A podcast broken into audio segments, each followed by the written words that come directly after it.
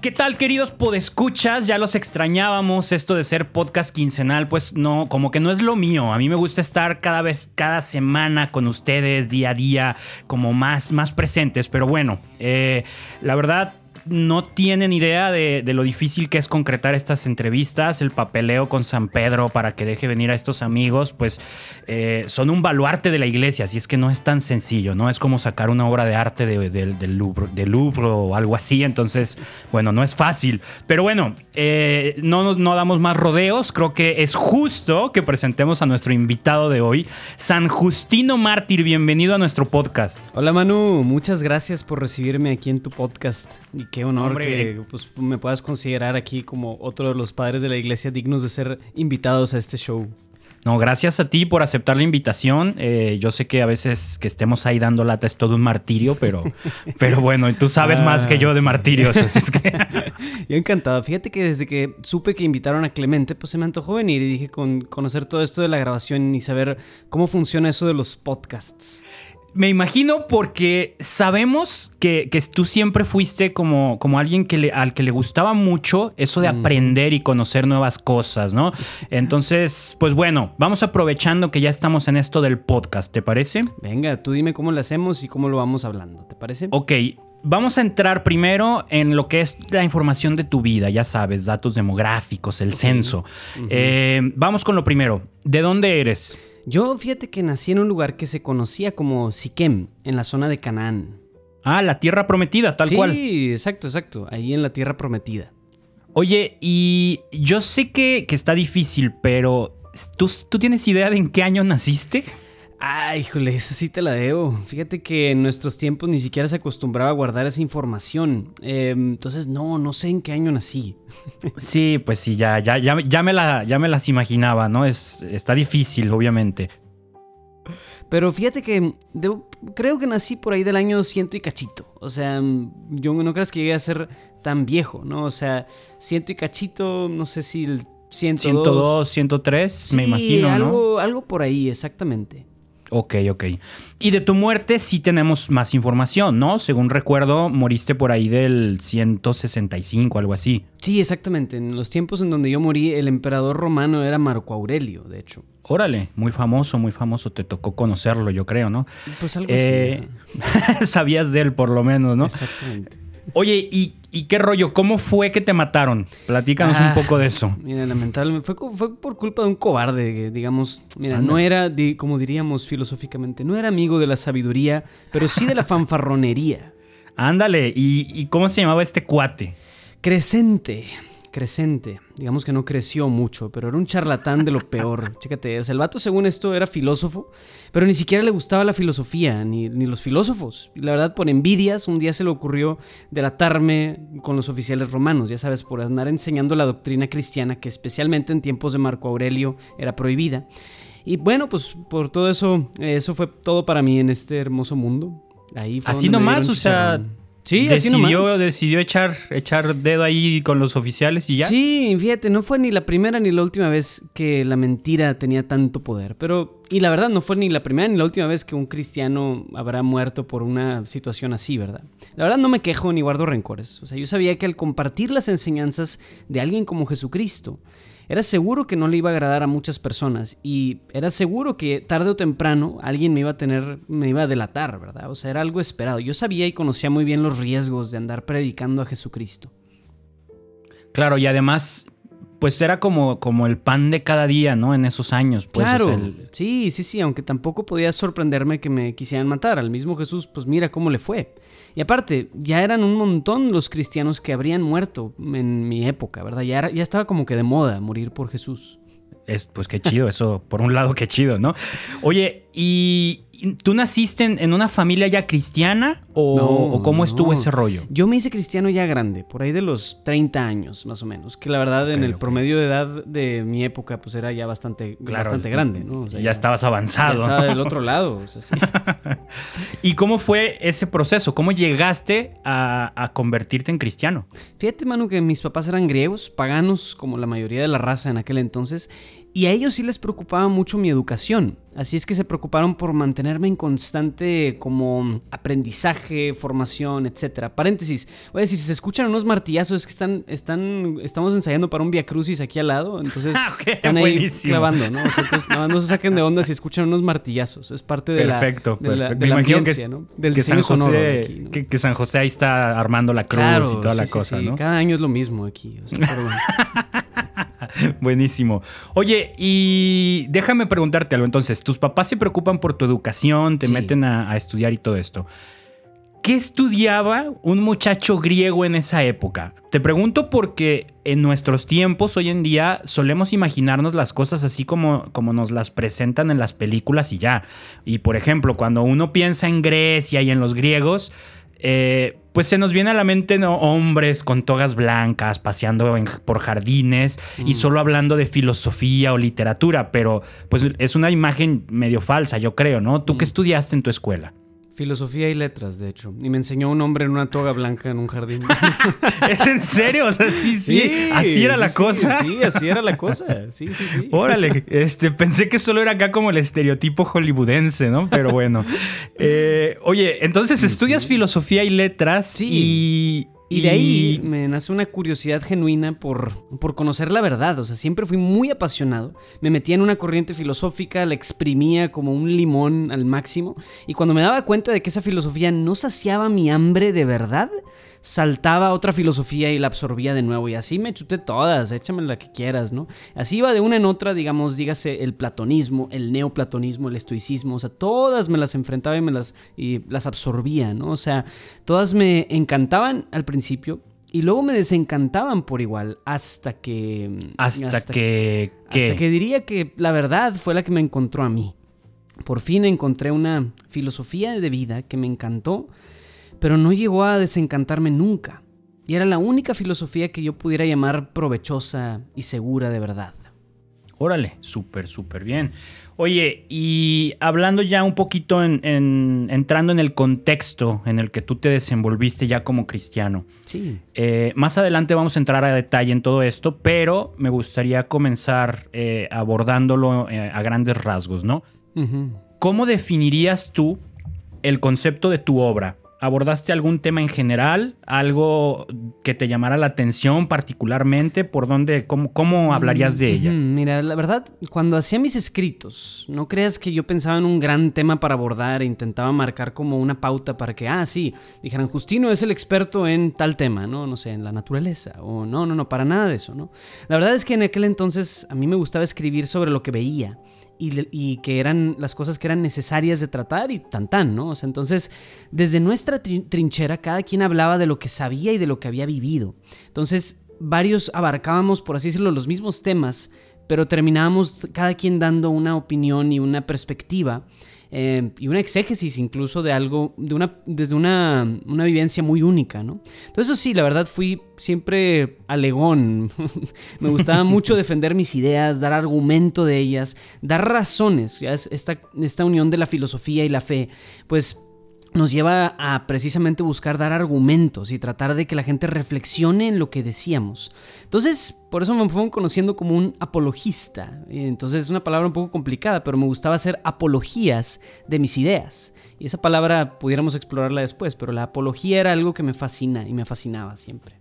De hecho, de las tres obras tuyas que nos han llegado hasta estos días, dos son conocidas como apologías de San Justín. Ah, qué bueno. Yo escribía mucho en ese tono, la verdad. Retomando la pregunta que me hacías hace un momento, o sea, fíjate que me enteré de que algunos de los papas más actuales han dicho cosas muy bonitas de lo que yo hice y de cierta manera han definido algunos enfoques generales dentro de mi obra, pero eso Órale. definieron los papas.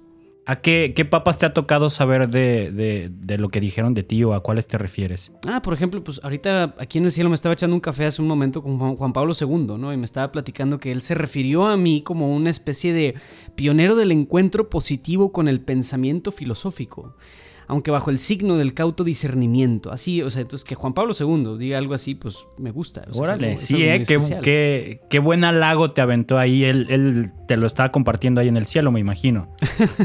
Sí, exacto. Digo, y me, lo, me enteré por ahí ya, ¿verdad? Cuando ya lo conocí en persona, le agradecí mucho por, por dar, por dar esas palabras en vida. Y hace rato en el café también se lo reiteré.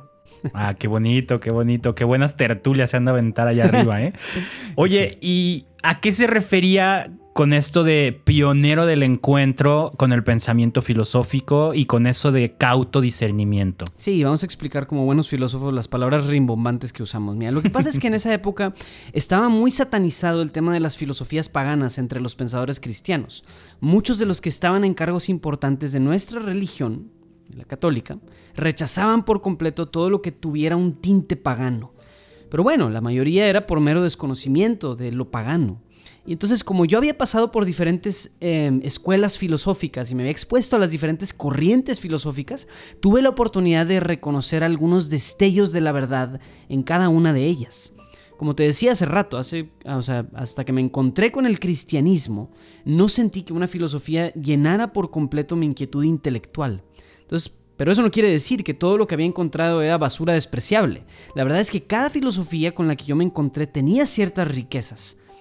Entonces al volverlas a mirar, pero ya desde, desde la perspectiva, desde el vitral o el lente cristiano, pues fue muy fácil encontrar destellos y luces de verdad en cada una de ellas. Para mí sonará lógico pensar que si creíamos en un Dios universal, entonces esos destellos de la verdad habrían sido inspirados por Dios mismo a cada una de las civilizaciones, incluso las paganas, entonces por lo tanto a cada una de las filosofías. Estoy hablando de destellos de verdad, pero ciertamente, porque ciertamente muchas de estas filosofías, todos estos mitos, todas estas enseñanzas culturales y demás, incluso de las religiones paganas, se habrían alejado bastante de lo que Cristo enseña, pero en la verdad la esencia de todo eso, con un poco de paciencia y gracia, la verdad es que Dios nos ayuda a encontrar restos o destellos de enseñanza que, caben muy bien y se conectan perfectamente con el cristianismo. Y justo hablo de eso en, primera, en mi primera apología. Y por eso me catalogaron como uno de los primeros cristianos que intentó reconciliar la filosofía antigua con el cristianismo. Entonces, en vez de verlos como antagonistas, como simplemente despreciarlos como paganos ignorantes, yo los vi de una forma semejante a lo que sucede con el judaísmo, en el que el cristianismo es como una evolución de las ideas y que los lleva a la plenitud en su desarrollo.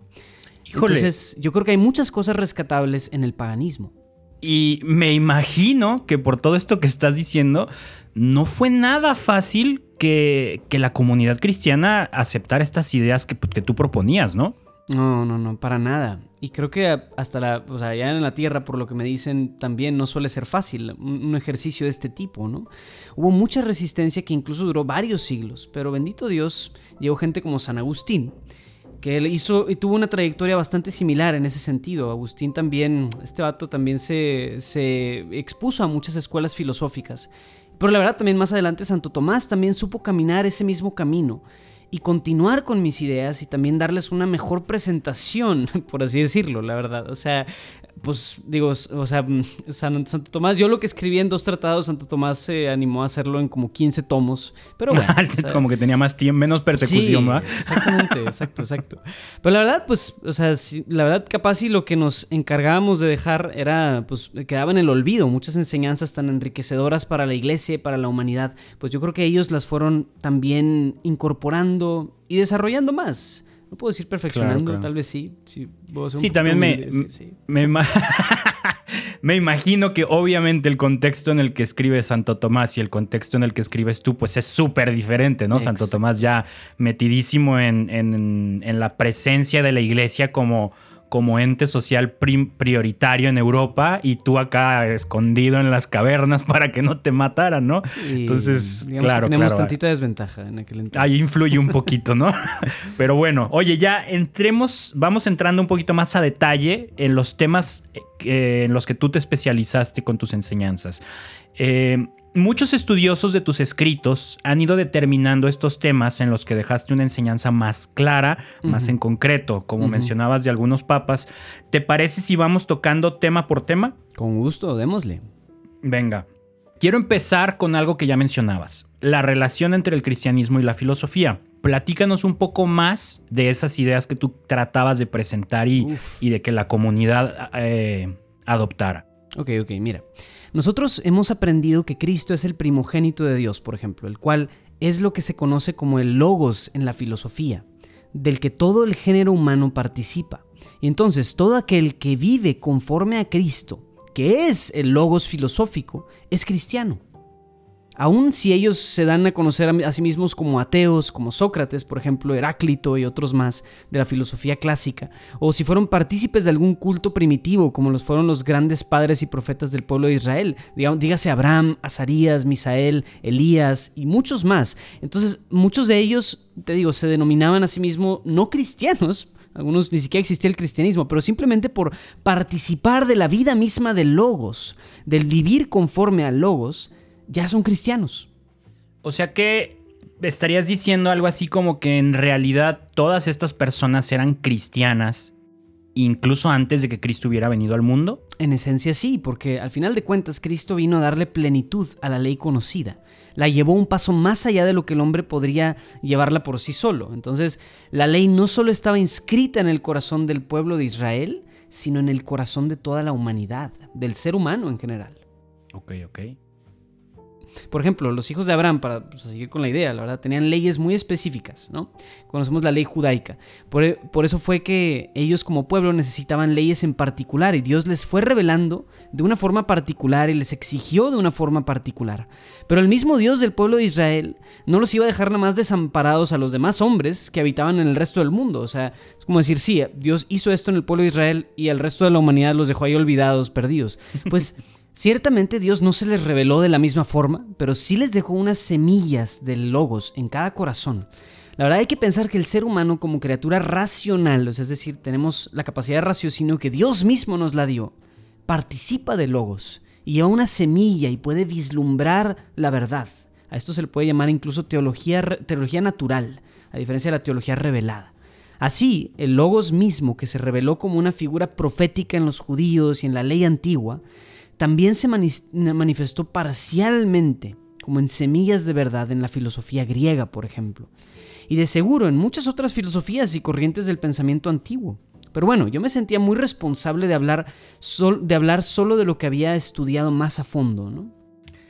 Eh, podríamos decir que es algo parecido como al debate que a veces surge hoy en día en el que algunos católicos defienden la idea de que si no estás dentro de la iglesia católica no te puedes salvar y que otra parte, otros católicos defienden la idea de que no podemos asegurar que gente buena, que por alguna circunstancia no vivió dentro de la iglesia católica, no se va a salvar, ¿no? O sea, como, híjole, o sea, sí, pero no, no tenemos la certeza, todos todos tienen esos destellos de verdad. Exacto. Y bueno, pues solo Dios sabrá, ¿no? Exacto, exacto. Y la verdad es que nadie se salva fuera de la iglesia, pero el mérito de la iglesia se extiende donde quiera que esté logos. es decir, alguien que se comporta según una, una tiene una buena conducta según su conciencia, puede llegar a, obtener la salvación. Eso lo enseña después el Vaticano II, como nos platicaron aquí en el cielo hace rato.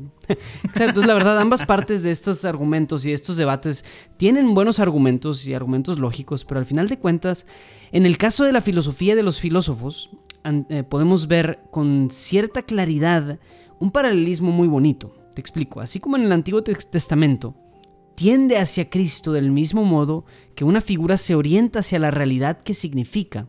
También la filosofía griega tiende hacia Cristo y al Evangelio, como la parte que tiende a unirse con el todo. Entonces estas dos realidades del Antiguo Testamento, la filosofía griega, son los dos caminos que nos pueden llevar a Cristo, el Logos. Bueno, por lo menos eran los caminos de aquella época.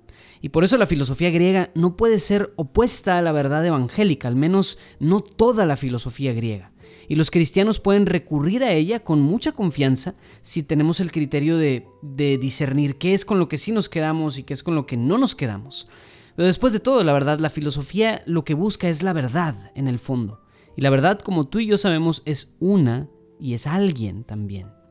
Así que si un camino busca conducirte a la verdad, algo bueno debe tener este camino. Entonces hay una frase que dice, o sea, todo lo cuanto es verdadero nos pertenece como cristianos. Ya me imagino el revuelo que causabas cuando hablabas de todo esto, ¿eh? No, ¿No? tienes idea. No, no, no, no, no. La verdad, ni los cristianos ni los amantes de la filosofía recibían bien todo esto. O sea, yo como que no cabía ni con unos ni con otros. Ambas partes se ofendían bastante. Porque puede parecer una especie de postura no muy radical, es decir, no me estoy yendo a un- ninguno de los extremos. Y a veces es más difícil estar en el centro que en la izquierda o en la derecha. Erróneamente los cristianos creían que abriéndonos al paganismo griego nos íbamos a acercar al culto pagano que venía también del, del pensamiento griego. Pero mi propuesta no era adoptar la forma de creer o la cultura necesariamente de los griegos, sino su forma de razonar. Ok, ok. Oye, y hablando de este, de este asunto de razonar, platícame eh, de tus ideas sobre Dios. ¿Cómo razonabas sobre, sobre la imagen, la persona de Dios en general? Ah, sí, sí. Trataré de decir esto de una manera que no ahuyentemos a los que están escuchando hasta aquí, porque esto puede elevarse a estratosferas que no nos gustan mucho. Pero bueno, de Dios, la verdad es que en, ese- en aquel entonces ya se habían dicho tantas cosas que yo no quería redundar. No quería hablar por hablar así nomás. Así es que esas dos apologías que mencionaste, en ellas fui muy conciso de algunas ideas que yo tenía y que yo compartía con varios hermanos. ¿Y de qué se trataban esas ideas que, que- que- de las que hablas? Sí, mira, quería abordar el punto de la esencia de Dios como ser no creado por nadie. Y abordarlo desde la idea de sus atributos me pareció, me pareció la mejor forma de hacer esto. ¿Qué atributos más o menos son los que, que abordabas? Claro, mira, yo explicaba que al Padre de todas las cosas no se le puede imponer un nombre porque no es engendrado.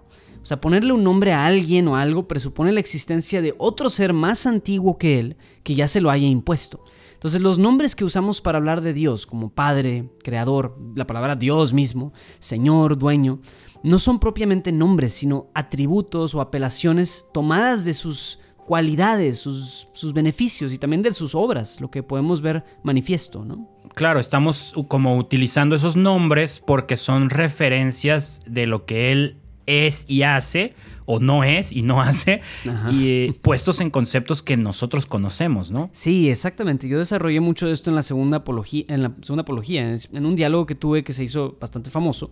Hablaba de algo similar, pero con la relación a la tercera persona de la Santísima Trinidad. Yo le decía a mi interlocutor que al principio, antes de todas las criaturas, Dios engendró una cierta potencia racional de sí mismo, que es lo que llamamos el Espíritu Santo. Aunque también en otras ocasiones se le ha llamado espíritu de gloria, espíritu de sabiduría, de, adop- de adopción, espíritu del Señor, el espíritu de Cristo y de mil otras formas más. Incluso a él se le ha mencionado como el ángel del Señor y hasta como palabra se le ha llamado. Pero bueno, o sea, todas estas apelaciones le vienen de estar al servicio de la voluntad del Padre y del hecho de que Él fue engendrado por el deseo, el querer, la voluntad del Padre. Ok, ok. Y, y ya diste pie a un te- temas un poquito más complejos. Eh. Me gustaría que hablaras algo sobre el pecado, eh, la salvación, eh, y, y vamos a, a poner ahí un puntito más escabroso para la gente. La participación de María en Ah. todo este rollo. Entiendo que esos temas solían sí. causar algo de polémica entre las comunidades cristianas de esos años. En esos años, hoy en día ya no sucede eso, ¿verdad? No, no, para nada. Aquí todo está claro y todos estamos de acuerdo. Ah, qué bueno, qué bueno. Muy bien. La iglesia ha avanzado, me ha gustado. Sí, sí, no. Desde que empezamos, desde que se empezó todo este rollo del cristianismo, la verdad. Los temas que se relacionan con la Virgen María, su participación en todo eso, suelen ser de los temas más debatidos. En este caso, yo hacía una comparación entre Eva, por ejemplo, la primera mujer, y María, la mujer. En este diálogo famoso que tuve con, usaba, yo usaba un juego de palabras, haciendo referencia a la concepción, o sea, el dar a luz y todo ese rollo, y, y decía que Eva, aún siendo virgen e incorrupta, concibió la palabra que recibió de la serpiente, y de esa concepción ella dio a luz a la desobediencia y a la muerte. Que aquí, pues ya conociendo a Eva, pues medio como que estuvo de acuerdo con esta idea, ¿verdad? O sea, yo llegué aquí al cielo y la vi y dije, ah, Eva. Y que a diferencia de ella, la Virgen María concibió en la fe, ella concibió en la alegría que le provocó el mensaje del arcángel Gabriel. Que no era cualquier mensaje, ¿estás de acuerdo? Por supuesto, o sea, el ángel que le estaba avisando que el espíritu del Señor del que hablábamos ahorita, él descendería, vendría sobre ella, que el poder del Altísimo la cubriría con su sombra. Ahora, todo eso puede sonar algo misterioso y abrumador, pero al final de cuentas lo que estoy diciendo es que estoy seguro que estas palabras dejan una enorme paz en el corazón de cualquier persona que las escuche. Y bueno, continúa diciendo que, continuaba diciendo que debido a que María acogió ese anuncio de buena voluntad, dejó que esas palabras dieran fruto en ella, el hombre nacido de su vientre fue el Santo Hijo de Dios. Más o menos trataba de establecer con mayor claridad este paralelismo entre la historia de Eva y la historia de María, que son las dos mujeres más determinantes, más importantes en la historia del universo. Claro, y, que no es la primera vez que Dios inspira este tipo de paralelismos en la Biblia, ¿no? No, hombre, y tampoco fue el último. Y si el tema, y si y si el tema es María, vamos a encontrar muchísimos paralelismos con pasajes del Antiguo Testamento. Esa era justo la línea de pensamiento que yo quería reforzar en este tema. Porque al final de cuentas creo que nos ayuda a entender y comprender mucho mejor lo que sucedió si comprendemos que Dios se hizo hombre por medio de una virgen, a fin de que por el mismo camino que tuvo, que empezó la desobediencia de la serpiente, por ese mismo camino también fue destruida la desobediencia de la serpiente. Tipo lo que hizo con Pedro, de que él lo niega, tres veces y luego Jesús lo hizo declarar mm. tres veces que lo amaba como para resarcir lo dicho antes, ¿no? No porque Jesús necesitara el, ah, te, necesito escuchar, sino porque Pedro, Jesús sabía que Pedro necesitaba sentir ese estoy bien contigo, ¿no? Sí, exactamente. Ese es, una, ese es un método como que le gusta a Dios hacer eso, ¿no? O sea, usar la misma manera en la que se pervirtieron las cosas para restaurarlas para redimirlas. Creo que es un estilo muy propio de Dios y, creo que hubiera sido muy bueno escribiendo trilogías de películas, Dios, porque eso es como que muy común, ¿no? sí, como que agarra su argumento de la primera y luego lo usa en la segunda y concluye en la tercera. Sí, no, no, hubiera sido muy buen escritor, no lo dudo ni tantito. Y es bastante bueno. me imagino. Oye, ya entrando en otros temas, Fuiste alguien que disfrutó mucho hablar de la vida cristiana, de los sacramentos, eh, del llamado a la conversión, el fin de los tiempos, todas estas cosas muy mm. propias de nosotros. Vamos entrando un poco a estos temas. Compártenos tus enseñanzas, eh, por ejemplo, sobre el bautismo. Claro, mira, la verdad en ese tema yo no dije nada nuevo. En una de mis apologías, yo lo que comentaba era simplemente una referencia al por qué practicamos el bautismo, de qué nos sirve. Yo decía que Cristo dijo que si no volvíamos a nacer, no entraríamos en el reino de los cielos, como nos dice en el, Evangelio de Juan, y que era evidente para todos que no es posible volver a entrar en el seno de nuestras madres una vez nacidos. Y también hacía una breve descripción del rito del bautismo, la verdad. Eso es lo que más desarrollé en la apología. ¿Cómo describes tú el bautismo, esta, esta breve descripción que dices? Porque para los católicos de hoy puede ser que describirlo, la verdad, sea un ejercicio como medio algo aburrido.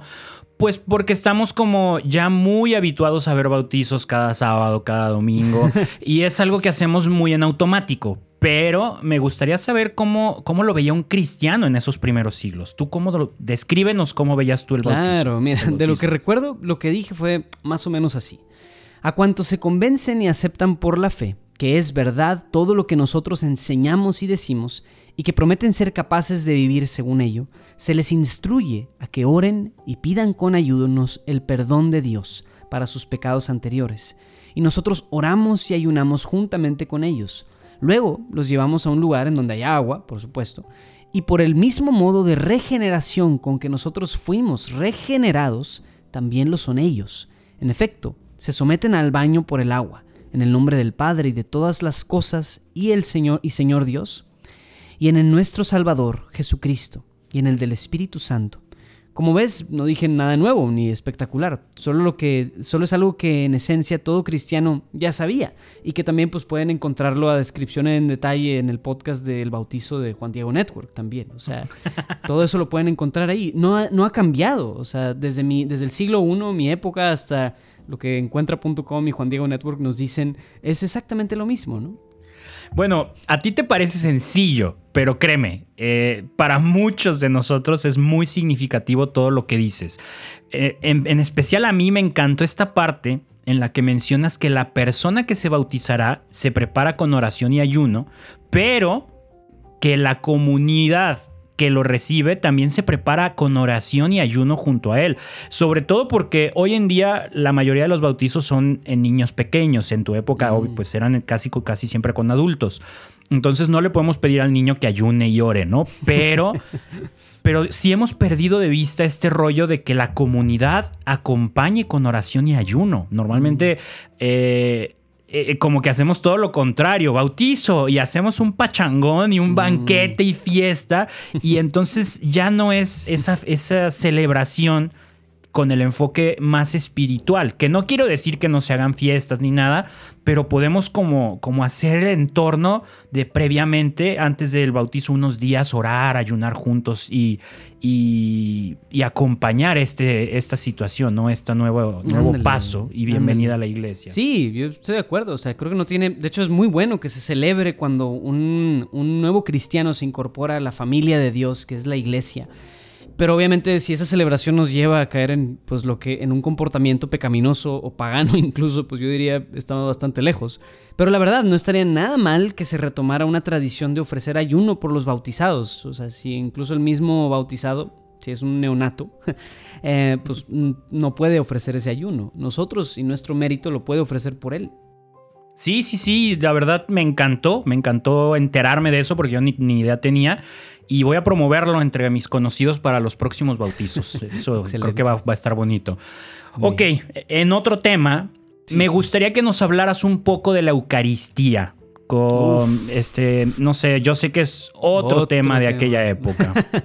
sí, fíjate que en ese entonces fue un tema que generó enormes discusiones. Pero bueno, aunque hubo grandes apologistas que hablaron de la Eucaristía y la defendieron dignamente, yo seguí mi línea de aportar descripciones sencillas y no ahondé mucho que digamos, ¿no? Lo primero que yo mencionaba era que esta comida la llamamos Eucaristía y que nadie, a nadie le es lícito participar de ella si no creía que fueran verdaderas nuestras enseñanzas. Es decir, nadie que no esté de acuerdo con todo lo que enseñamos como iglesia puede recibir la Eucaristía.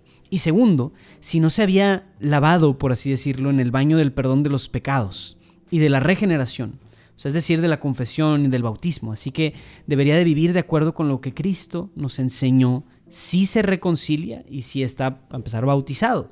Yo creo que la Eucaristía es para aquellos que em, piden esa, esa, contrición, ese arrepentimiento de sus pecados y no para nadie más.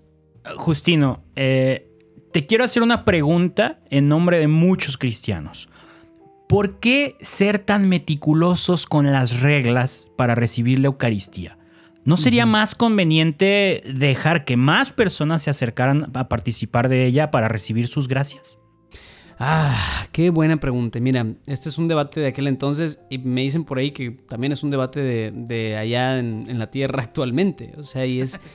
Y antes voy a responder con dos partes, ¿no? O sea, la primera es una, es una opinión, diría, es algo muy mío, que digo, la Eucaristía no es un es una medicina, pero no es una no es un lujo, no es una especie de, de, derecho al que todos tienen acceso porque tenemos la vida ya dada por sentado. O sea, es algo a lo que, que no nos ganamos tampoco por un mérito, pero sí es algo que Dios nos regala. Es un regalo, pero no es un commodity, por así decirlo. Pero la respuesta más simple es la que dio San Pablo. Quien consume la Eucaristía de forma indigna está consumiendo su propia condenación.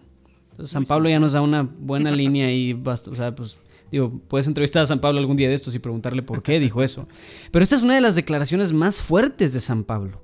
Y estas palabras tienen una razón de ser, o sea, no las dijo nada más porque sí.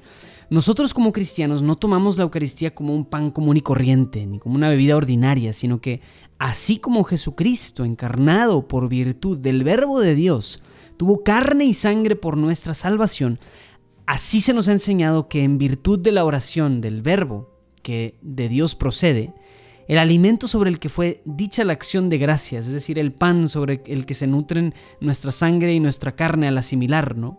es el cuerpo de Cristo, es el cuerpo y la sangre de aquel Jesús encarnado. Entonces, en efecto, los apóstoles en los recuerdos que escribieron, en los que le llaman evangelios, nos transmitieron que así les fue mandado. Cuando Jesús tomó el pan, les dijo, haced esto en memoria mía. en pocas palabras, para nosotros los cristianos, ese pan y ese vino no son un signo o un símbolo, no es como pues, un recuerdo de así nomás algo, sino que realmente son la carne y la sangre de Cristo mismo. Y las reglas que se ponen para que alguien pueda consumirlo se han puesto por el bien de esa persona. y haciendo caso a la advertencia de San Pablo, no tanto por ser legalistas, nomás porque sí, sino porque lo, lo necesitamos. Quien participe de la Eucaristía, a lo que queremos llegar con todo esto es que tiene que ser consciente y creyente de la realidad en la que está participando. De nuevo, no es un commodity, no es un lujo, no es como cuando vas a un parque de diversiones y tienes derecho a una toalla, entonces puedes exigir tu toalla. O sea, no es, no es eso, así no funciona la Eucaristía. Claro, y el tema del por qué y cómo creemos que el pan y el vino se vuelven verdadera carne y verdadera sangre, bueno, pues es Oh, tema, sí, es, eso es todo un mundo tema. aparte, ¿no? Sí, la verdad es que necesitaríamos otra entrevista completa para hablar de eso. No nos va a dar aquí. Sí, para nada. Sí, este, oye, y vamos con el último punto de los que queremos hablar dentro del gran tema de la vida cristiana. Sí. Llegaste a escribir algunas cosas sobre escatología, esa rama de la teología que se enfoca en el destino del hombre y del universo. Eh, lo que acá últimamente solemos conocer como el final de los tiempos, ¿no? Y que mucha gente está tan fascinada y que ya quiere que llegue, pero de una forma muy hollywoodesca. Platícanos un poco de esto. Uf, digamos que es un tema picudo, ¿no?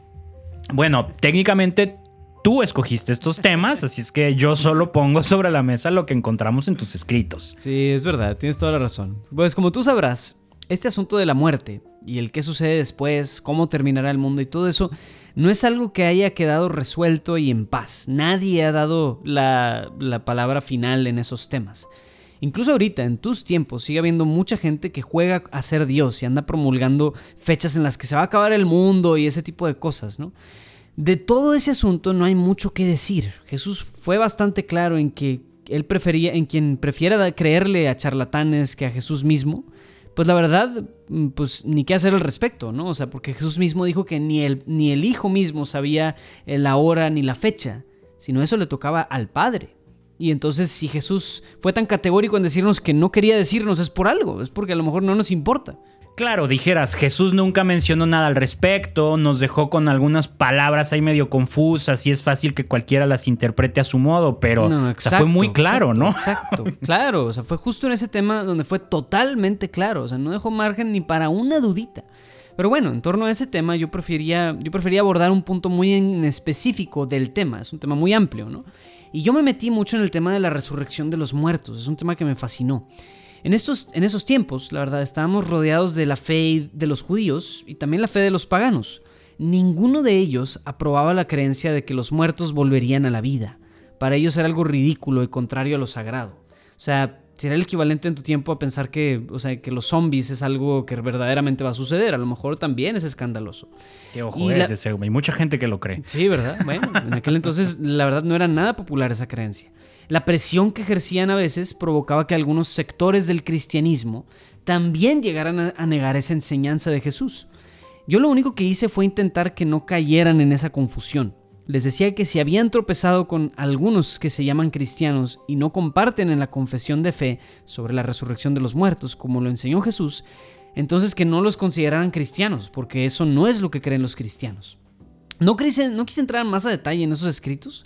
Me parecía que con recordarles que un cristiano es el que sigue las enseñanzas de Cristo, eso se me hace más que suficiente. Eh, entonces, pues sí, ese fue el caso de la resurrección de los muertos. Buenísimo, buenísimo, San Justino. De verdad, hasta ahorita ha sido un placer charlar contigo. Benedicto XVI, en una catequesis dedicada a tu vida, dijo que los apologistas, que en este caso refiriéndose a los antiguos escritores cristianos como tú, buscan dos finalidades. Una estrictamente apologética, es decir, defender el cristianismo naciente, y otra misionera, o sea, proponer exponer los contenidos de la fe con un lenguaje y con categorías de pensamiento comprensibles para los contemporáneos. Y después de esta charla, no me queda duda de que a esos dos fines dedicaste tus últimos años y lo hiciste de una manera única. De verdad, te agradezco no solamente la entrevista, sino todo lo que hiciste por el cristianismo, que tus aportaciones, créeme, han dejado huella hasta nuestros días. Hombre, Manu, pues muchísimas gracias a todos ustedes por invitarme. Como te decía, yo encantado de venir y platicar de todas estas verdades que al final no se trata de que en la historia de la iglesia se recuerde específicamente a San Justino, sino que se trata de que volteemos a ver a, Cristo y que recordemos que un cristiano es el que cree en las enseñanzas de Cristo. No tenemos que andar inventando el hilo negro a cada rato, sino volver de, de vuelta a las... ir de vuelta a las verdades de Cristo. Yo creo que eso es lo central. Buenísimo. Oye, pues normalmente nos despedimos pidiendo que nos cuenten alguna anécdota particular, pero Ah. hoy quiero terminar de una forma distinta. Ah, Eh, quiero dejar a quien nos está escuchando con un fragmento del acta de tu martirio. Mm. Es un diálogo que los cristianos de tu época atestiguan que tuviste con tus verdugos y estoy seguro que puede ayudar a valentonar el espíritu de cualquiera que lo escuche. Wow, la verdad, qué buena forma de cerrar. En un, en un principio tal vez parecería como un flashback, a algo muy feo, pero la verdad o sea, es qué mejor manera que recordar el momento en el que eh, en mi vida humana pues terminé y, y entré a la gloria de Cristo. Entonces, claro, qué buena forma de cerrar, la verdad. Buenísimo, qué bueno que no te da, que no te da ahí como un, de Vietnam, susto de terapia de no quiero revivir esto, ¿no? pues bueno, San Justino, de verdad nuevamente mil gracias por acompañarnos. Eh, escucha, gracias también a ti por prestarnos un ratito de tu tiempo. Y bueno, te dejamos con este fragmento del acta de martirio de San Justino. Espero la disfrutes y nos escuchamos en el próximo episodio de Entrevistando a los Padres de la Iglesia. Acta de martirio de San Justino. El prefecto romano pregunta, ¿dónde se reúnen? Donde cada uno prefiera o puede. ¿Te imaginas tal vez que nosotros nos reunamos en un mismo lugar? Sin embargo, no es así.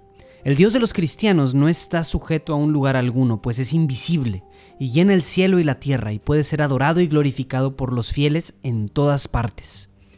Oye, ¿y tú que pasas por hombre culto y crees conocer las verdaderas doctrinas? Si mando que te azoten y después te decapiten, ¿estarías seguro de entrar en el cielo? Si sufriera lo que dices, espero alcanzar el premio prometido. Además, sé que la gracia divina está reservada, mientras dure el mundo, para todos los que vivan rectamente. En breve, ¿piensas subir al cielo y recibir allí alguna buena recompensa? No, no lo pienso, sino que lo sé con seguridad y de ello tengo plena certeza. Nuestro más vivo deseo es padecer por amor de nuestro Señor Jesucristo para salvarnos. Este sufrimiento será motivo de confianza y salvación ante el terrible y universal tribunal de nuestro Señor y Salvador.